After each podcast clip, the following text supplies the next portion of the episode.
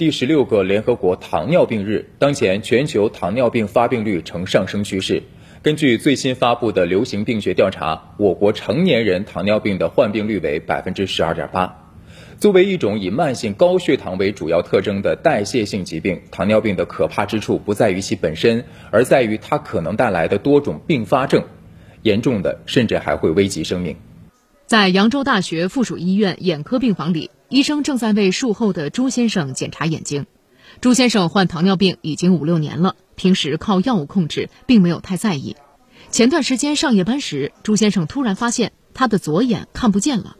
当时我上夜班的时候也没觉得怎么的，就是有个小黑点，然后就忽然就看不清了，里面充血，什么都看不清了。朱先生立即赶到医院，一测血糖已经突破三十毫摩尔每升，很快他的右眼也随之出现问题。右眼就是晚上睡了一觉以后起来整个看不见了，那心情肯定很烦躁了，对吧？很激动了。转院到扬州大学附属医院后。朱先生被诊断为糖尿病引发的视网膜病变，导致失明。随后，医院为朱先生安排了手术。医生介绍，过去出现糖尿病视网膜病变的多以中老年患者为主，但近些年来年轻患者逐渐多了起来。就在上个月，医院刚为一名二十二岁女性做了手术。二十二岁的那个小女孩呢，她是。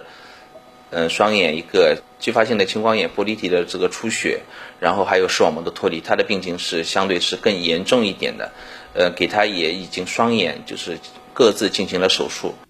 糖尿病是一种代谢性疾病，典型的临床表现有三多一少：多尿、多饮、多食，体重下降，空腹血糖大于等于七点零毫摩尔每升，或餐后两小时血糖大于等于十一点一毫摩尔每升。或糖化血红蛋白大于等于百分之六点五，就可以诊断为糖尿病。如果不进行有效控制，很容易出现并发症。最常见的这些并发症包括我们视网糖尿病的眼病、视网膜病变，会导致这是我们失明的第一大原因。糖尿病肾病是我们目前发生肾功能衰竭、肾透析的地位原因。我们说出现我们的心脑血管疾病，这是我们人类呢现在目前死亡占占前三位的主要死因。那么还有呢，包括糖尿病的神经病变啊，糖尿病足其实全身各脏器系统呢都会因为血糖的升高而受到严重的损伤。